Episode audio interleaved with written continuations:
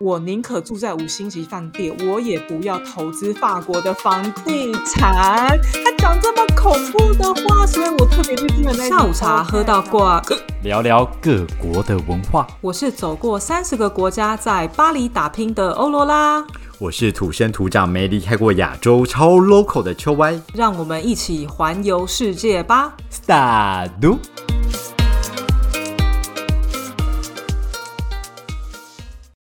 Salut，大家好。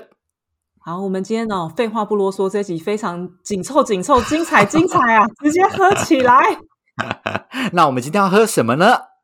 今天要喝咖啡欧蕾，怎么样？哦，咖啡欧蕾可以，可以，我听得懂。我已经跟你耳濡目染这么久了，就是拿铁呀，啊，这 common sense 吧？所以你应该是听字，你直接翻成中文吧。咖啡欧蕾，不管怎么样，对，没错。今天我们是说咖啡欧蕾，因为今天呢，我们这个情境呢，很适合坐在咖啡厅，要好好的请教一下这位专家。今天呢，我们邀请到的就是法国制产顾问，同时他也是。身兼二十年经验的室内设计师哟，让我们欢迎艾米丽。嗨嗨，大家好，大家好，我是艾米丽。嗨，艾米丽，艾米丽，首先呢，我们就是不免俗的要来问一下这个问题哈，请问一下，你来法国多久了？你在法国做什么呢？大家好，大家好，对啊，今天很开心。来这个参加分享。那我是在二十年前，就是在呃参加大学的交换学生，在大大三的时候来到巴黎的建筑学校交换学生。对，所以这样前前后后加起来已经二十年以上了。好长的一段时间，真是大前辈！我真的，我们节目好像目前邀请到第二个住超过二十年的我前辈，今天不能失礼啊！我我们到最后都不敢讲自己来几年，一开始刚来的时候，大家会问，然后差不多十五年以上就不敢讲了。对啊，对啊。所以，艾米丽，你就二十年前来交换学生，然后你后来就是。在法国工作了，然后就做室内设计这样子吗？刚来的时候是来交换学生，就是大三的时候，然后对，呃，交换学生的时候，应该说认识了法国这个国家，对。然后那时候为了要争取交换学生的机会，必须要有法文的程度。那因为我是中原大学室内设计，我们学校没有法文系，所以我那时候跑去旁边的中央法语系去进修，然后为了要争取这个交换学生的机会，这样。对，然后来了之后，我我大三来嘛，所以大四就回去台湾读完室内设计，毕业之后，然后再申请到。我本来是要去美国的，可是因为那个交换学生的机会，让我发现说，哎，原来欧洲有我喜想要去的地方。对，所以后来我就再回来读法文，然后再申请设计的硕士，这样子。蛮厉害，二十年前很懂自己要什么哎，我觉得哎，那个时候还没有，应该是一个机缘吧，对，一个缘分，开启这个拓展另外一个就是世界的那个机缘这样子。嗯嗯嗯。后来毕业之后，就刚好有好几个工作机会。其实我本来读完之后就要回去台湾嘛，毕业之后因为有工作机会，那我就去争取看看，然后结果就真的有。好几个工作，所以我就想说，我就累积一下工作经验，听起来也不错，所以我就开始了。就没想到后来就成家立业，在这边待了很久时间，这样。天啊，阿米丽，你真的是高手！你刚刚讲的云淡风轻，你说我毕业后我就有好几个工作来找我，哎，真的是多少想留在法国人？我之前听欧罗拉说，找工作其实，在法国很难呢。没有，其实那个时候我的学校是一个很有组织规划的一个设计学院。然后学校很聪很聪明，他他把我们的毕业展就是展展办的很像，就是让业界我们会有一天专门让业界的这个就是老板应该可以这么说啊，对，企业老板或者是设计师的公司老板来当，他们很聪明，他们先让他们当那个 jury，就是就是评审。那评审的时候，其实他们也是想要来吸收新血的啊。就这些老板也是想要来看展，顺便吸收一些新新的员工嘛。对，那这样子，其实我是在那个毕业展上面他们会来参观，然后就发名片给我，所以肯发名片给我的人，就是叫我去面试。对啊，没错啊，对，所以工作机会是这样来的。不然的话，说真的，在法国没有工作经验是很难有人会给我们机会。对，所以这个学校我也蛮推荐，我也是怎么讲，就是也是会一直推荐那个台湾的学生去这个设计学院。他有室内设计跟视觉设计，这样是叫做 ASAG 人文荟萃的 j a a n d e p 的区域，地点非常好。然后是 ASAG，它是叫做 Penigan。它是它这个学校很有名，所以大家只要上网查 ESAG E S A G，对，就会搜寻得到。好，它是马蒂斯的工作室，就是以前是前期是马蒂斯的，他以前是那个艺术家的那个学院，然后后来慢慢演变成设计学院这样子。原来原来，所以到目前为止，他都是秉持这样的精神在做，就对了。对，我觉得这学校很棒的地方是，因为我我来的时候有在公立的建筑学校交换学生，那后来我自己来的时候去私立的设计学院，所以我俨然发现公立跟私立的差别在哪里。私立的会跟那个企业合作很紧密，因为他们知道说，对学生就业才是他们的那个见证嘛。嗯，对他们就是比较企业式的管理啦。对，嗯，没错，这很重要。对，所以。艾米丽，你一开始呢，你是从这室内设计跟品牌设计起家的，然后你这样一做了之后，为什么你现在会变成刚刚介绍你叫做房地产的这个教练？那是什么意思呢？这是这是在做什么？听起来很其实我其实其实我第一份工作的时候，就是应该说我毕业之后第一份工作就开始呃存钱嘛，因为在法国有分那个 CDD CDE。短期约跟长期约，对，那一开始其实要拿到长期约不是这么简单，就是需要通过试用期啊，然后还有很多挑战吧，应该可以这么说。所以，我我一拿到 CDE 就是长期约，那个时候，呃，就我在交换学生的时候认识我的那个现在的老公，当时是男朋友嘛。果然有蹊跷。好，对，想说怎么没有爱情故事？没有，来 了来了。OK，本来想说要去美国，就当然就被这边绑住了，因为 因为来交换学生的时候认认识的男朋友，对，他是建筑工程领域，那我是室内设计、品牌设计，所以我们两个就是我们很喜欢聊建筑啊，聊呃工程啊这方面的话题。我们是因为都是同样同号就对了，对兴趣同号，我们就才会。呃，在一起这样子，所以我们一开始的时候在巴黎就买了自己的家。对，就是我们两个有正式的工作合约，有收入，我们就开始存钱。那那时候我同学都还在玩，就是就是夜夜笙歌都在玩的时候。对呀，那时候才几岁，二十几岁而已，你就要存钱买房子。应该是说，我们就觉得说很喜欢改造，因为因为他很喜欢改工程嘛，那我也很喜欢室内设计。所以像这种人就会很容易手痒啊，想要自己弄啊，想要自己改造成自己喜欢的样子。所以那时候我们在市中心买一间就是小小间的，就是我们就开始看房，然后开始想说怎么改造。因为那时候预算也有限，所以就是买一个需要改造的。那刚好又是我们的强项，对，所以我们就因为这样这样才开始的。就是房地产的接触是因为买第一间自己的巴黎的家。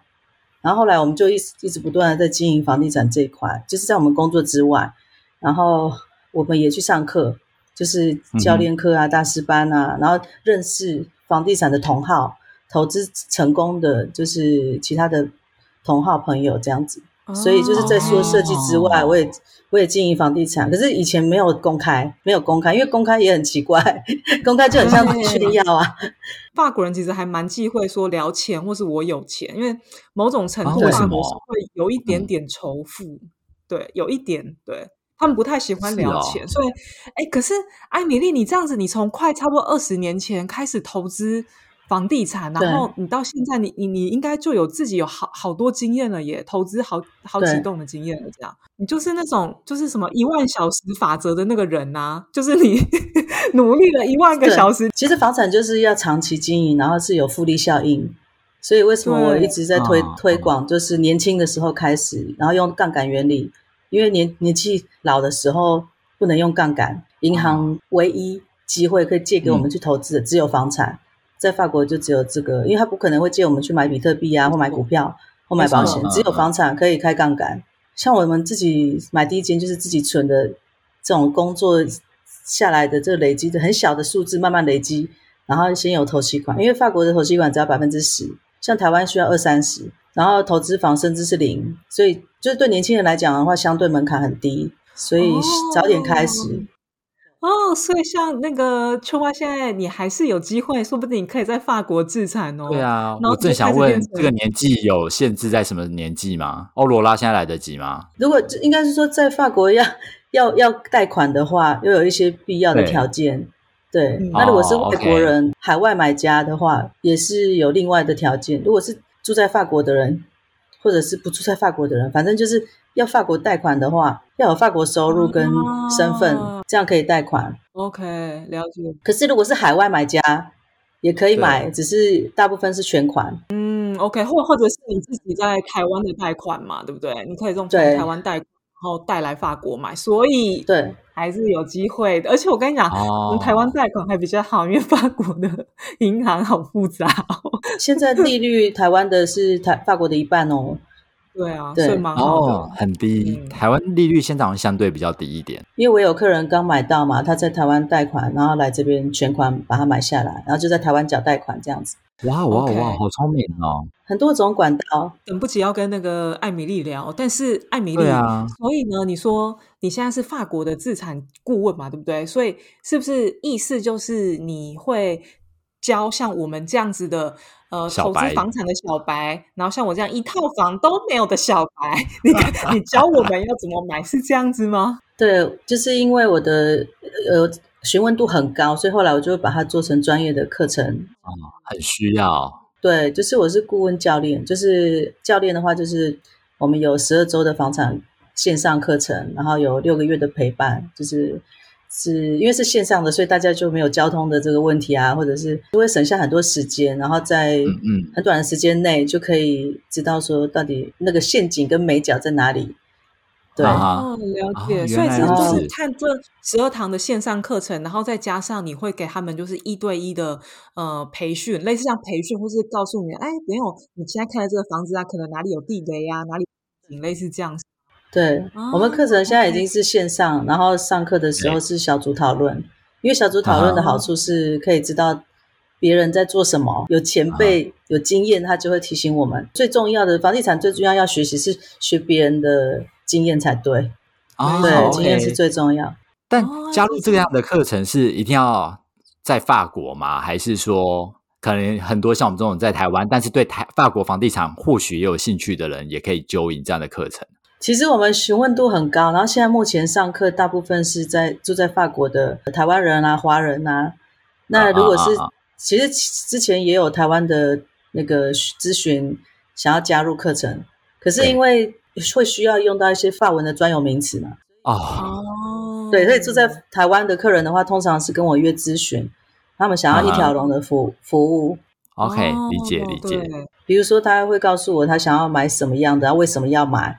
然后预算是多少？那城市地点，那我就可以帮他分析说适不适合他，然后可以在接触房仲之前，先了解自己的需求，然后比较安心，有真正的对的好的意见。嗯，哦，这也很重要。在法国真的很难，没有这样的人存在，就是没有没有人给你整体的建议，通常都是房仲想要赚这个佣金，然后或者是对银行想要赚你的那个手续费，所以没有人可以给你一个整体的。一个好的的一个建议，这样子对，没错。而且他们资讯超级不透明的啊！你真的是遇到人说人话，遇到鬼说鬼话，然后大部分真的都是说鬼话哎。对，所以大家各位听众呢，不用担心，不论呢你现在住在法国，还是你住台湾，还是你住其他地方，你在法国其实都是可以买房的。那今天呢，大家这一集收听下来呢，你可以看看，哎。你适不适合在法国买房呢？当然，首先呢，我真的很好奇，这一定要问一下艾米丽，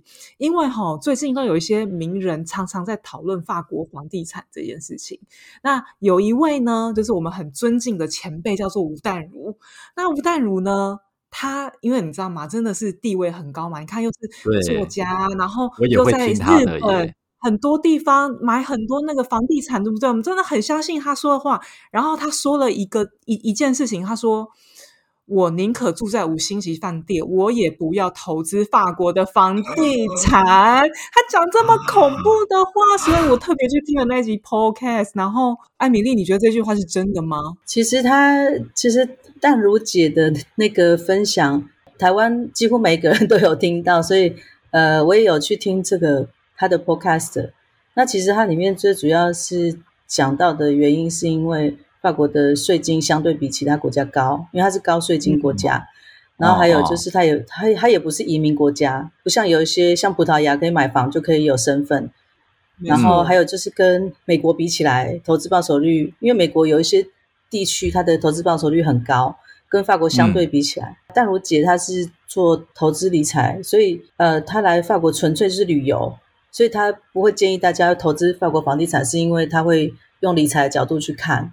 就是就比如说投资报酬率啊，就是他会单纯看投资报酬率高不高。对，那可是因为法国它如果是比较保护房客的话，那对于投资者来讲的话就没有这么对，它是相对的嘛。就是如果我们跟其他国家比，法国绝对不是全世界第一名，就是适合对来赚获利投资报酬率的国家。哦，原来如此。反着来说，它也是一个不会泡沫化的国家，因为它的房市很稳健，因为它不会让别人乱炒房。所以它的就是政府有在政府有在保障，就是因为它是社会主义国家，所以它会保障我们就是我们的生活啊，然后希望大家可以平等这样。嗯，对，完全就是高报酬高风险呐。所以他说这个部分呢，他说，哎，投资报酬率低，那这个低是真的低到很夸张吗？还是？投资报酬率其实并没有很低，要看要做什么样子的物件。啊哈哈哈！我在这边也要顺便破除一下迷思，因为我常常会遇到来这边旅游的这个台湾的客人，他们跟我联系，那因为他们可能会租那个小巴士啊，就是保姆车。那保姆车通常有很多那个，比如说这边有很多温州的移民。开车车，然后就会跟他们聊天，就是温州的司机，或者是中国中国华人的司机，他们在这边华人啊，他们在这边也很很会操作房地产，因为就是华人就是有土司有财这个观念，其实在全世界他们都很喜欢买房产，四处自产。对对对，那因为他们很会做生意啊，温州人在全世界都很会做生意啊。所以他们只要一一赚到钱，比如说开餐馆或者是做那个贸易，那他就会马上把钱拿来买房子。他会做那种就是有点像台湾的那种学生套房，就是可能一栋，然后里面塞很多间房间，那他的投资报酬率相对就会比较高。可是，一般的台湾人或者是美国华人的客人，或或像我有一些客人，他住在美国、日本，什么国家都有。可是他来巴黎是为了追求巴黎的生活，对那个生活品质、那个浪漫、那个 view。通常他们想要来巴黎是去看博物馆啊，或者是喜欢去咖啡厅啊、购物啊，去享受那种人文的，就是不是来做小套房赚钱嘛？因为通常他来是想要自己享受，然后再顺便这个房子可以不使用的时候租给别人。对，一般的司司机他可能是在做小套房出租。所以就跟那个要来买这个巴黎的客人的需求是完全不一样的，所以投资报酬率完全不一样。没错，没错，我真的看过那种很恐怖的房子，它真的就是一个不合法的地区，然后可能盖了一个铁皮屋，然后真的每一间都超级小，然后你要上厕所，你还要走到走廊外面，然后那个走廊呢，还是如果下大雨的话，你就是会呃，你知道，就是。呃，吹着风，然后下着雨，你就要撑个雨伞去上厕所，然后那个厕所就只有蹲式的这样，然后一次有四四到六间的房间要共用那个蹲式的厕所，这样真的那个真的像贫民窟哎。那我跟你讲，那个那个真的就是一个中国的房东，对。然后你看到哎这样子，你看这么挤这么小，他他能不赚钱吗？对不对？所以我会比较建议，如果是从海外买家要来巴黎或者是法国其他地方自产。应该是要先想好自己想要什么，然后再在自己想要的里面追求最高的投资报酬率，这样子。哈哈，因为他也要考虑到自己自己来用啊，对啊，自己来旅游啊，或者是对。那米粒刚刚你有提到哈，就说因为像有些国家嘛，像葡萄牙，他们可能你买个房子就能拿到身份，所以像法国这边是不行的，就对了。法国的话没有办法透过买房来就是拿到身份，可是这几年马克龙总统有。颁发一个新的法令，叫做呃投资移民。那投资移民是要开公司，就是可以要要创造就业机会，它有一个申请的一个机制。对，然后这边也有我也有认识合作伙伴，可以帮呃想要投资移民的的人来包装，包装成比如说喜欢法国文化，然后来开公司创业，然后会会增加就业机会。那可能在这边也会买房产，然后这样他就会给给大家四年的签证。那四年之后，他会再做审审核，有没有真的营运啊、财报啊？啊，OK，哇，艾米丽，你真是一条龙的服务 很赞。这边有蛮多中国人用这样的管道来这边，让小孩来这边读书，然后也顺便创业，然后也顺便买房。对，哦，所以还是有办法的。对，所以我们还是可以先从那个。房子开始去给他了解，然后因为淡如姐她在她的 podcast 里面啊，她还有提到说，她觉得很大的一点哈是，如果你三十年前买房子在巴黎，然后到现在那房价几乎都没变，赚不到价差，是真的吗？这三十年内吗？三十年很长哎，在巴黎的这个房价就是十年是两倍的涨幅，然后三没错，二十年是三点五倍的涨幅。那很高啊！我以前就是十八到十九年的时候买的，对我过三四年把它卖掉，就可以赚百分之四十的净净利哦。比如说你一千万，对，这到底哪里不高了？这个这个超高哎！一千块可以赚到四百万台币，这样算不错啊。很它这样是很高的净利，对，三四年就可以。嗯，是啊。所以这个三十年。不可能，房价没变。巴黎一直以来都是往上升的，因为它是枢纽嘛，欧洲的枢纽。对对对，而而且关键是因为巴黎这边呢，你在那个小巴黎地区啊，很多是限建高度的，然后还有限建，然后人人口只有越来越多，然后那个房子的高度变，你想它那个越来越稀缺。嗯，对啊，哇，居然到三点五倍。其实我在巴黎小巴黎，我们所谓小巴黎就是呃一到二十区。对，那外面就是近郊和大郊区嘛，大巴黎。嗯嗯。那我在巴黎有做过很多次买卖，就是买的人真真的是当天就可以把你买走，就是供不应求。巴黎的房子就是要卖房的时候，其实是两个小时就可以把它卖掉。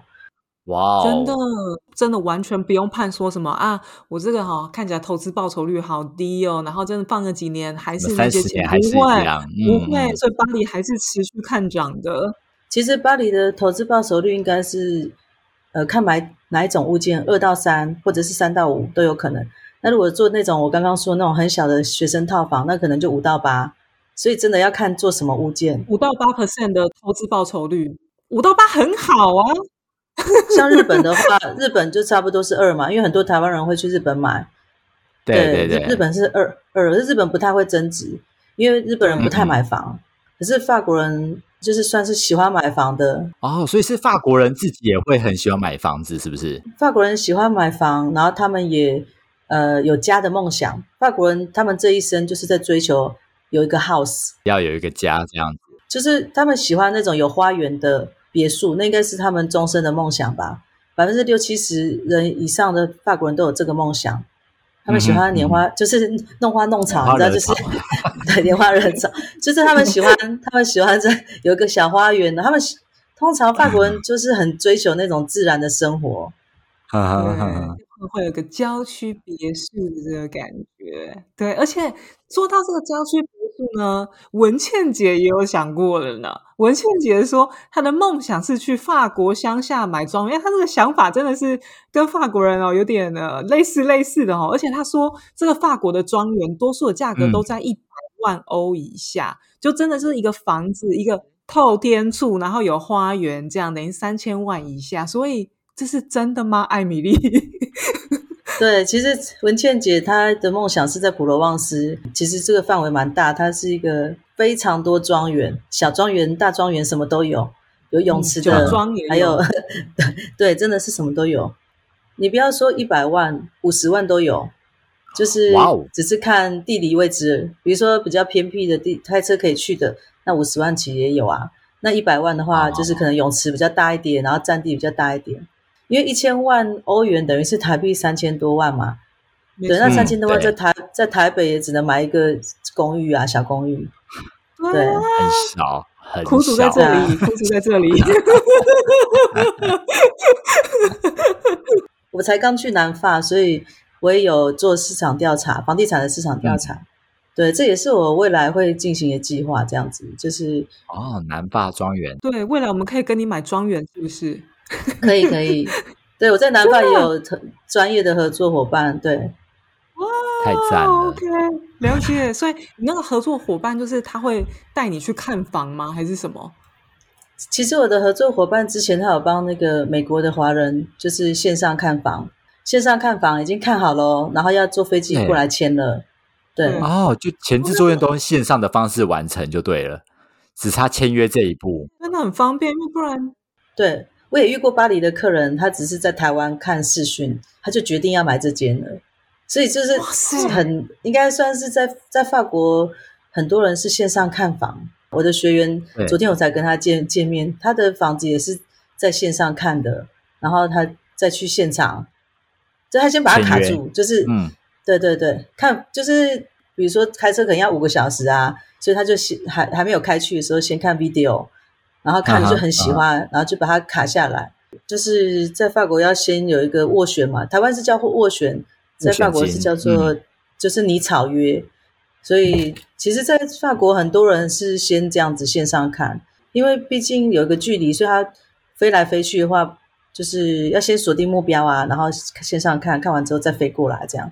这样真的很方便呢。因为一般像我们嗯，对啊，而且我们那个跟那个房仲就是看房啊，或者房东看房啊，你都还要先预约，然后预约了看了，你可能不止看一次，你可能啊晴天的时候看一下，雨天的时候看一下，然后很容易。真的是很长。所以艾米丽，你的服务还有你的合作伙伴的服务，就是啊，你可以帮忙他们先挑好他们要的物件，然后直接让他们线上看法，这样真的是轻松很省下很多哎、多比我们一般时间啊在法国对啊买房还轻松呢、就是先咨询他的需求，然后之后就会挑选物件。像这样子啊，你会建议我们就是像文倩姐一样，就是普罗旺斯投资一个，我们不用说一百万欧好了，我们就五十万欧一个一千五百万的一个房子，一个 villa，然后还有一个泳池，这样比较好呢？还是你觉得我们直接买在巴黎会比较好呢？应该要怎么挑啊？所以这个为什么要咨询的原因，就是因为这个是完全不同的需求。会去南法的人，哦就是想要办办旅居啊、办退休啊，那种休闲的生活，很多风土民情啊，而且而且有很多地方可以去旅游，气候也比较暖和。对，嗯所以如果追追求这种生活的人，比较适合去就很南法。适合去那边找。嗯，对，悠闲。可是如果来巴黎的人，应该就是喜欢看展览啊，去博物馆啊，然后喜欢购物购物啊，喜欢精品啊，喜欢看潮男潮女啊？对，就是它比较都 都会风格嘛啊，而且很多夜生活啊，对啊，没错，好开心哦。对啊，有的人是喜因为工作需求啊，比如说他的工作可能会需要在大城市出差啊，所以他比较适合呃来巴黎这样子。所以我觉得是跟哦年纪还有需求不，同。嗯，对，我个人认为呢，目前看起来巴黎呢，在那个欧那个 秋外的心中呢，可能种下一颗小小小小的种子。但是毕竟秋歪你也是买过房的嘛，那你应该很好奇吧？就是法国买房跟台湾买房有什么不一样吧？但坦白说，因为我现在的经验值就只有在预售屋上面啊，可是预售屋其实就不会遇到这么多繁琐的手续，就是你去看了喜欢就签约，然后签约就是照着它 step 什么时候要缴什么钱，然后到最后验收交验屋交屋，然后就结束了，就是其实是一个很嗯。单纯的流程。它那个过程不用说什么啊，你要什么缴代书费啊，什么挖沟那一些不用。呃，预售屋相对好像没有这些问题。哦、主要应该都在对建商啦，或者是代销中心那边去处理这些事情。法国会会有预售屋这东西吗，因为我好像比较少听到法国有预售屋这件事情。法国有预售屋，可是非常少，然后房价哦会比一般的二手房贵很多，因为它的这个物件很稀少，所以就会变嗯成价差很大。然后，而且它的预售屋也没有什么大楼管理、游泳池什么，就是它没有这些像 condo，因为台湾是比较走 condo 路线，对就是有大大大什么管理员那个管理费啊，然后还有超多啊管理员对对分房啊，对对，卡拉 OK 啊。可是，在法国预售屋基本上是没有这样的，就是这些，它就是已经有地可以盖，已经很难得，因为因为 呃，通常市中心都已经是古老的建筑，对，不能拆啊，保留，对不对？对，都是古迹嘛，所以房新房很少。也是有哦，只是很少。可是我很好奇，因为像那个艾米丽刚刚有讲说，哎，法国这边的那个预售屋都价格比较贵，可是，在台湾好像预售屋你提前买应该比较便宜，对不对？是台湾的话，也是比旧房贵啊，比较贵，它会比中古屋贵，因为它已经预测到它未来盖好的那个房价了。哦，对，对，它其实卖的是未来的价格。法国是这样子，跟台湾有个不一样的地方，就是法国的新屋代书费是三三趴。然后旧屋的代代数费是八趴，所以这个是建商他想要吸引你去买新屋的一个技巧啦，就是因为你房价高，那如果代数费低，就让你吸引过去嘛。对，那就感觉好像是被他们吸收一样，你就觉得好像房价没那么高了。可是我建议，如果要投资的投资的朋友们，就不要买新屋，在法国买新屋就没有什么空间增值空间。怎么说？房价已经很高了，然后如果通膨嘛，在欧洲整个通膨，所以材料啊各方面使用反而是以前的物质会比，现现在的材料都变贵了嘛，所以有时候隔音 能省就省。大家会以为说新房子好像全新的啊，可能隔音很好啊，比较现代啊。可是我就有朋友在巴黎地区买新房子，然后对那个邻居隔音非常差，差到就是大家想搬家。所以也不一定新房子就会比较坚固牢靠，然后隔音好。哦，原来如此。如果要做投资，我不建议买新房。那如果自己真的很喜欢新的，那就要选建商，对，可靠的建商，优质的建商，这样。就像巴黎有很多那种奥斯曼建筑、百年建筑，那个超美，那真的很漂亮哎。那像那种的话，你有建议吗？有，我之前就买过奥斯曼的建筑。那我就是自己住，自己住也看上它增值啊，因为奥斯曼的建筑是很保值的，因为外国买家都要奥斯曼，然后法国买家也喜欢奥斯曼。奥斯曼建筑其实就是在巴黎算是就会越来越少嘛，它不会变更多，它就是这么多，所以它等于一试出就立刻被抢走的东西吧。我们放眼全世界，大家为什么会想来巴黎？就是这个迷人的这个建筑风格，还有。它这奥斯曼时期也是有点像都根这样子，把大家全部都拆掉，然后盖个大道。现在已经不可能这样做了，对，所以它是很稀少的。了解，所以投资的话，奥斯曼可能还是个好的选择。那如果其他像我想要自住呢？这样适合奥斯曼吗？呃，我我觉得要看这个奥斯曼建筑有分嘛，就是有的是有维护很好的，有的是比较老旧，没有电梯的。对，那如果有没有小孩，有没有小孩也很重要，因为有孩子的家庭就不太适合没有电梯。那因为巴黎有很多房子是五六层楼以上，可是没有没有电梯。对，没错，对，嗯，我只能说这部分呢，真的要注意的，妹妹嘎嘎实在太多了。如果大家要买，直接去找艾米丽好不好？好多美感哦，很欢很欢迎，很欢迎。对，然后刚刚还有提到说，因为淡如姐不是有说什么啊？巴黎法国那个税很多啊。对啊，这我也很好奇耶。嗯，对啊，到底是真的真的有收比较多吗？像在台湾啊，台湾的税其实越来越重嘛，就是你可能有呃房屋税、地价税，然后甚至你买卖还会有其他的被抽税的可能性。对，那像法国也会有问题吗？嗯，法国也有房屋税。然后它比较特别的地方是那个增值税，如果是自己住的房子没有增值税，也就是说，如果今天我买一百块，然后三年后把它卖掉是两百块，那我就净赚这一百，完全不用缴税，完全不用缴税。对，增值税是零，就是自己住的房子。所以为什么我会建议大家早点买自住房，就是因为这个原因，就是这个是一个很很好的避税避税，只有这个机会哦。这是一个王牌。等一下，我真的我完全不懂，因为法国不是一个，你不是一个万万税的国家吗？怎么会买房然后三年内不用缴税呢？我好意外哦。是，而不是三年内，是就是自己住的房子一年也可以啊，不一定要三年。你说卖出去增值的地方是不用缴税的，你要证明一年当中有住八个月以上，才能够被认定是自住房。一年当中八个月以上，OK。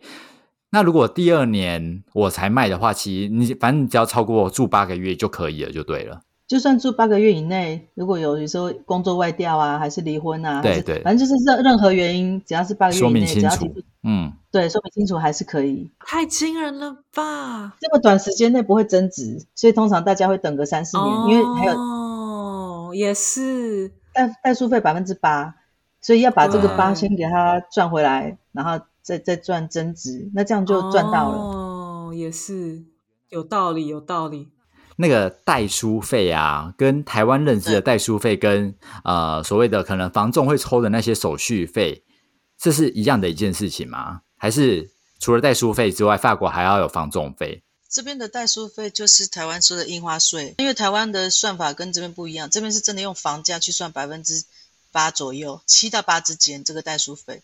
那可是台湾它没有这么高，从台湾来过来这边买房，或者是从其他国家过来。所以要有心理准备，这个是代书费，代书费里面就是有包含买卖税，还有给代书的手续费，因为有双方的代书，对，嗯，所以所以这个是一定要缴的。然后再来的话就是中介，如果你是透过中介买卖的话，就是会有差不多，其实每个中介的那个趴数不一样，那这边的一般的都是五到八，那这边现在也有比较新款。比较那种 digital，就是没有店面的那种线上的中介的集团也很大，那它是三三点六到五点多这样子。对，因为它没有店面嘛，没有租金压力，然后它都是就是就是像业务这样，就是个人的个人业务，所以它没有这个公司的这个这些费用，所以它相对它的竞争力就是它的中介费会比较低。哦，原来。可是我建议大家来。法国买房还是要通过专业的中介，因为如果自己去找房东的话，会发生很多问题，很多纠纷跟问题。而且我觉得网络上也好多诈骗哦，你不要说买房了，光租房都好多哟。对，对，你的钱真的就是有去无回，好可怕。我也我也是觉得要找专业的，真的比较有保障。特别是我们如果对那个国家又不熟悉，那些风土民情。对啊，因为刚刚那个艾米丽讲那么多数字，我真的整个头都晕了呢。我就觉得 只有，而且你还是在法国住这么久的人，对，我就觉得只有教练可以就是很清楚的讲出每一个数字，这样我自己 我已经我刚我刚刚已经在云里面了，对，对，所以艾米丽，那我很好奇啊，因为像。法国的房子啊，跟台湾的房子这么不一样。那你看，像台湾，你若说是百年建筑，我看大家都不太敢住了，想说那个哇，那个真的是地震啊什么，对不对？那像我们在看屋的细节上面啊，我们要了解这些东西，你觉得跟我们要注意的事情，跟台湾要注意的事情有不太一样的吗？还是其实大同小异？就是看一下那个通风啊、格局啊什么的，有特别不一样？有没有漏水啊之类的而已？凶宅。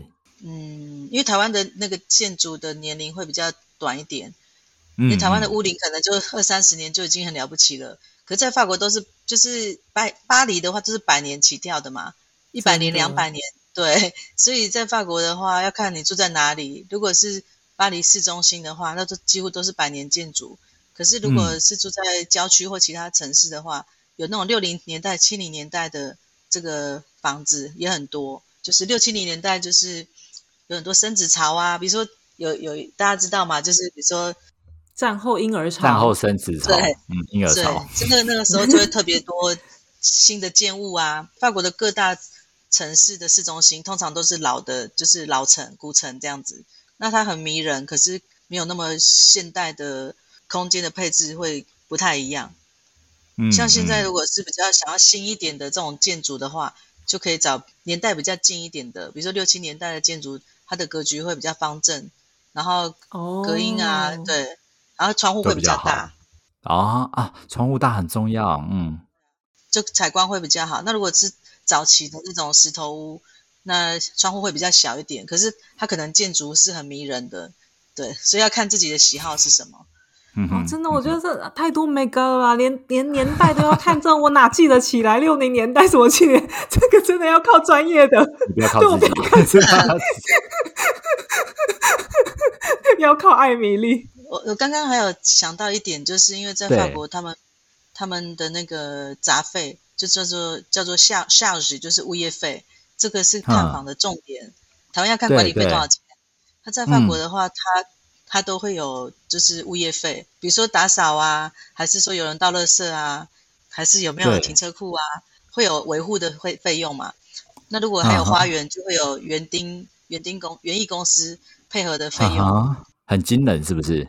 要选择，就是比如说，如果想要很多服务的话，那当然物业费就会增增加。对。那如果不想要每个月有这么多负担的话，那就要选择房屋没有那么多服务的。对，嗯，对，也是哈。哦，因为这额外的一笔开销其实也不小哎，对台湾的管理费而言都不小了。哎，我觉得真的，我们虽然除了就是看到那些大钱大数目哈之外，这些好多隐藏的魔鬼、隐藏的细节，那些小钱堆起来也是很恐怖呢。真的是这样。对，那艾米丽，假设我今天啊，觉得哇，这个东西真的，我开始觉得哇，这个东西好像 不错了。那我现在呢，也有想说，嗯，好像可以在法国买房，但是我还没有那么的确定。那你觉得呢？要？怎么样才知道说 OK，我 OK 了，我适合买房，我准备好了，在法国自产是 OK 的？你觉得有什么条件吗？如果是住在法国的的人的话，我就会请他跟我咨询，因为我需要透过跟这个本人聊，才知道说他现在的收入情况，还有他的身身对身份，因为要知道收入才知道可以借款多少。对，还有工作约是哪一种约？那如果是自己。创业的话，那需要最少最少两年的财报。嗯，对。那如果是在公司上班的话，也是要知道是哪一种约嘛，然后收入是多少，我才有办法帮他评估这样。嗯，对，这是住在法国部分。对，因为在法国没办法，你可能在法国贷款啊，什么流程这些也是跟台湾可能不太一样。那如果是像秋蛙一样，他住在台湾，然后他又想说，哎，好像依稀依稀可以在法国，就是想投资买个房。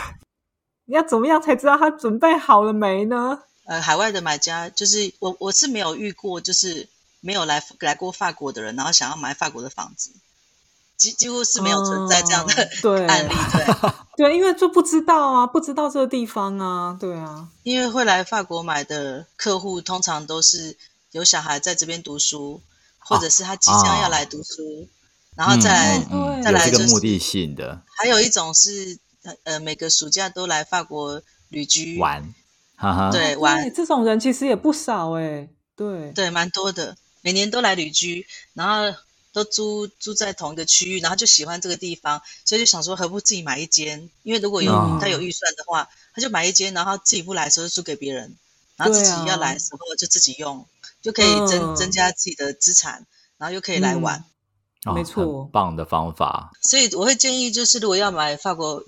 对这个法国自产有兴趣的朋友，我会建议先来旅游，先来旅游了了解自己喜不喜欢这里的文化还有步调，然后很喜欢的人就会很想要。来享受这边的生活，这样子。嗯，真的对，因为如果真的如果不喜欢的话，然后你只是想说单纯为了纯投资的角度的话，我觉得法国可能应该不是首选。对，因为不是首选，因为你你你如果遇到这些文书的问题的话，你真的是会痛不欲生啊！再加上你又没有对这个国家有多热爱，但是你如果本身有点好感的这个东西，哎。跟他玩个几次还是可以的哟，而且你还有艾米丽在旁边协助，你就觉得哎，OK，好像还 OK 哦。我也稍微在这边分享一下，就是会会会跟我联系的客户，他们已经想买到不行了，才会告才会敢跟我联系，就是应该是说都是准买。来法国买房绝对不是那种就是呃突然想到的。他们都是累积，就是酝酿了。比如说来罗浮宫，每年都来看展啊，然后或者是每年都来南法。我有遇到蛮多这样客人，就每年都来里昂，因为他可能住在里昂，然后然后因为他是中在中部嘛，他就可以去巴黎玩，去南法玩。他每年都来哦，他现在就想要在里昂买个房子。我没有遇过，就是完全没有来过法国，然后会 然后纯投资这样。因为这里不适合纯投资，所以真的大家要想清楚啊！如果你喜欢法国，或是你觉得哎，南法好像是一个退休普罗旺斯有阳光，然后有海的地方，你觉得不错的话，可以先来法国看看。这样，但那艾米丽，所以你可以再告诉一下我们说，哎，你的服务是怎么样的服务吗？我们可以比较有更多的了解。这样，我这边除了就是在法国的室内设计跟装修服务以外，就是也有呃提供线上的课程教练课这样子，然后再来就是海外买家想要了解更多法国自产的资讯的话，我也有做咨询，然后也有这个合作的房产伙伴可以做一条龙的投资服务这样子。对，然后也有一个嗯一个社群，一个免费的法国的投资房产资产社群，也可以欢迎大家加入哦。嗯，没错，太棒太棒。社群呢，我们就会放在下面的连接里面，所以大家如果呢有兴趣的话，可以先加入那个艾米丽的呃这个社群里面。艾米丽真的是不藏私诶，她常常在直播，然后就在讲这些东西。然后我心里想说，嗯，你不是应该要来赚钱吗？你怎么全部都跟大家讲了呢？他真的是一个很热情、很诚恳的教练。因为一般来讲，教练不就说没有你来，我再跟你说哦，他完全不是这样。所以大家可以先来看一下这个艾米丽的社团，稍微做一些了解，然后再看看。如果真的啦有兴趣，你真的要走到买房那一步的话，艾米丽真的是一个很好的人选。然后。大家呢可以说哦，我是下午茶喝到挂的听众哦，你可能就会有小礼物哦，好吗？我们会提供那个下午茶喝到挂的听众有这个优惠小礼物，应该算是大礼物，太赞了吧？对对对，因为像这种东西优惠听起来就是个大礼物，对，所以欢迎大家，欢迎大家与我联系，这样子。好，真的太棒了！今天这一集呢，我们真的很开心可以请到艾米丽，因为像这个啊，真的是房产这么专业的东西，然后又又又常常在市面上啊听到有很多的名人呐会讲一些啊法国房产怎么样怎么样，哎，真的是搞得我七晕八素，我自己在法国都搞不太清楚了。今天终于可以稍微的。了解一下怎么一回事哦，还有那个好多数字，我等一下这集做完，我等下再回去再稍微复习一下。